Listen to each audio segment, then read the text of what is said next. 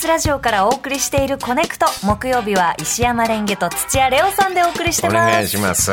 ここからは今一押しの TBS ポッドキャストとあなたをつなぐポッドキャストコネクションです。はい毎週あー大吉大吉ポッドキャスト一旦ここにいますの大吉先生からはい。告知文が送られてくるんですけども、今日は朝一で一緒だったんで、はい。今日はいいよねって言われたんで あの私がちょうど昨日聞いてたんで、えー、玉結びの最後の水曜日のディレクターだった吉田さんのはい。回でございましてね、素敵でしたね。ねえよかったですね。ラジオファミリーでね、うん。一家で。今ね金曜ボイスログとかもやってますから、はい。よろしければぜひ聞いていただきたいと思いま面す。白いです。はい。えー今回ご紹介するのは東京ビジネスハブ、はい。毎回さまざまなプレゼンターをお迎えしビジネス社会テクノロジーカルチャーといったトピックを取り上げるポッドキャスト番組です。ポッドキャストスタジオクロニクル代表の野村貴文さんがパーソナリティを務めます、はい。ビジネスと聞くと難しいのかなと思いますが本当にこういろんな切り口で、えービジネスについてつなげていっております、例えばですねエンタメと不動産。あいいね。えー貯蓄から投資へ、政府方針の課題点とは、うん。これちょっとこう固めな、うんえーえーテーマですがあとは80億人総転売ヤー時代の到来か。これもね例えばその物を買うときに転売価格をこう見ながら物を買うとか、まあえー最近時代、ね。値段も変動してるもんねそうネット通販もですね。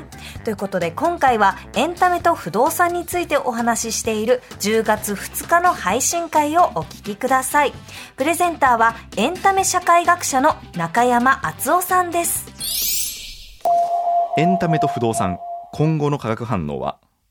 ということで中山さんといえば先ほどもありました通りエンタメなんですけどそれと今回は不動産を掛け合わせてお伺いしていきたいと思います、では中山さんこのエンタメと不動産について解説いただいてもよろしいでしょうか？あはい。ちょっとですね、あの、もう、あの、近々のネタで、一昨日ですね、僕、はい。あの、普通に宝塚の近くの、あの、小林一三記念館って行ってきたんですよね。はい。野村さん、小林一三さんって結構ご存知だったりします？小林静雄さんは、うん。まあその電車というか、はい。あの阪急電鉄ですよね、はい。の創始者で確かなんかその鉄道を引いて、はい。その沿線にいろんなエンタメ施設を作ってはい。発展させたぐらいの知識はあるんですけど、詳しくはちょっと分かんないですね。なんか僕、やっぱはい。エンタメやってると、はい。全部この人に突き当たってですね、あそうなんですか。なんか最初はスポーツから始まるんですけどやっぱりこうねやっぱ野球が一番でかいよねでも野球って巨人が最初だっけって言ったら最初にいやスポーツしゅあのこういうね協会を作るべきだって言ったのは小林一三さんで、うん。1920年代にあの阪神の原型になってるようなものを作ってたりとか、はい。じゃあ映画はっていうといや映画って最初じゃああの東宝っていつできたんだっけって言東宝は小林さんが作ってたりとか、はいでやっぱりデパートとかも結構ね初期に入ってたりとかなんかこの、うん。1910年20年の、まあ、彼はあれですね宝塚の創始者でもあり、えっと、その阪神タイガースの創始にも関わっていて、はい。でもちろん鉄道がメインではありますけどあの東京に来てその後東急の設立も彼が関わってるんですよね。はいはいはいはい。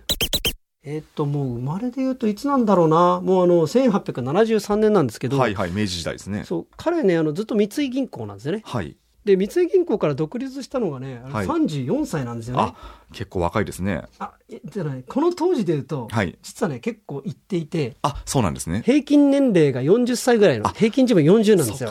このはい1900年。だから割とあの、引退に近いような年の時に、ええ多分三井銀行でそんなにうだつ上がんなかった感じもしてるんですよね。うんこれ予想ですけど。うんはいで、あの、美濃目、美濃も有馬て電気鉄道っていうですね、はいもう当時 JR があって、はい。まあもう関西ってもうあの路線ってあるじゃないですか。はい。なんでいつもあの宝塚の方にある山の方に行くこの路線ってなんだろうなはいと思ってましたけど、えもう何もないところにベンチャーでこの人があの資本参加して入ってったんですね。ええ。下っ端だったんです当時ははいね、はいはい。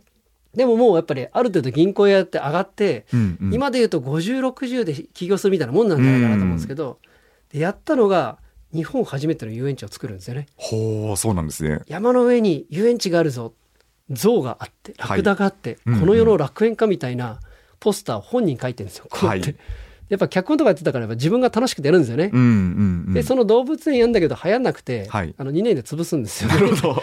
あ結構あれですね。あのベンチャー企業っぽいですねそれは。ベンチャー企業っぽい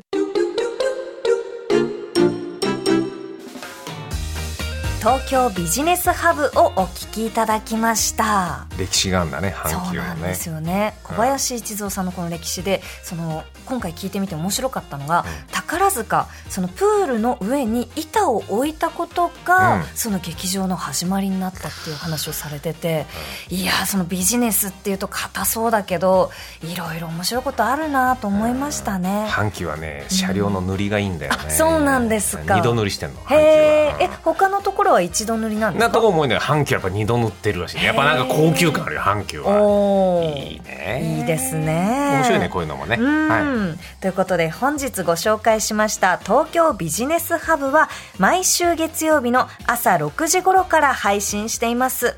各種ポッドキャストサービスでお楽しみください、はい。以上ポッドキャストコネクションでした